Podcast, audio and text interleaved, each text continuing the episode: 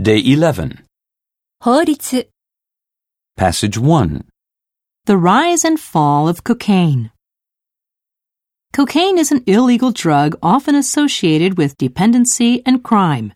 Many people who hear the word cocaine recoil under the assumption that it is unremittingly evil. Yet it wasn't always so reviled.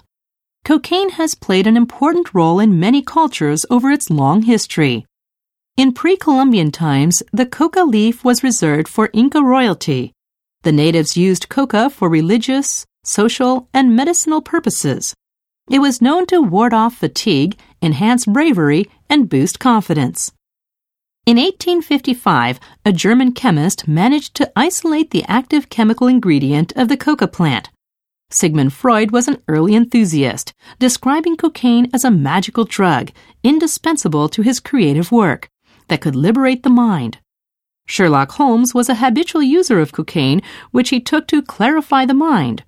Cocaine was widely used in tonics, toothache cures, and patent medicines. Until 1903, a typical serving of Coca Cola contained around 60 milligrams of cocaine.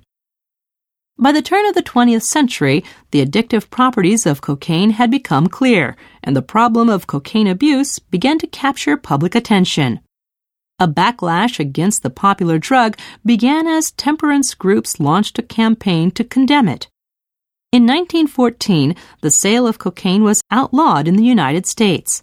Nonetheless, its use remained widespread and was rarely prosecuted until around 1970. Today, cocaine use carries lengthy prison sentences in many countries, and supply of the drug typically carries a life sentence.